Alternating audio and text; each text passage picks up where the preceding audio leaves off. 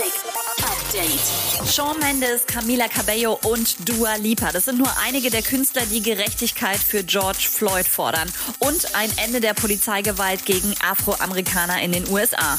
Shawn Mendes hat sogar eine Petition geteilt, in der gefordert wird, dass die Polizisten, die George Floyds Tod zu verantworten haben, wegen Mordes angeklagt werden. Hashtag Justice for Floyd.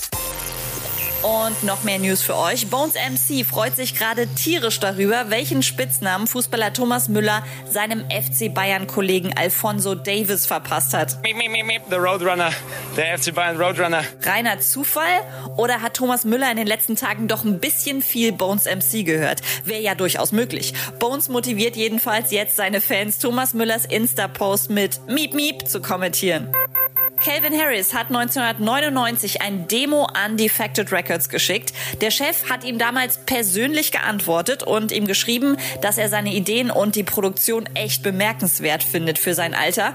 Diesen Brief hat Calvin Harris jetzt mit seinen Fans geteilt und schreibt, dass er tatsächlich bald einen Track auf Defected released, 21 Jahre später. Und ihr habt noch bis morgen früh um sechs die Chance, einen exklusiven Fan-Moment mit Camila Cabello zu gewinnen. Ihr könnt am Set von ihrem nächsten Musikvideo dabei sein und sogar einen kleinen Gastauftritt haben.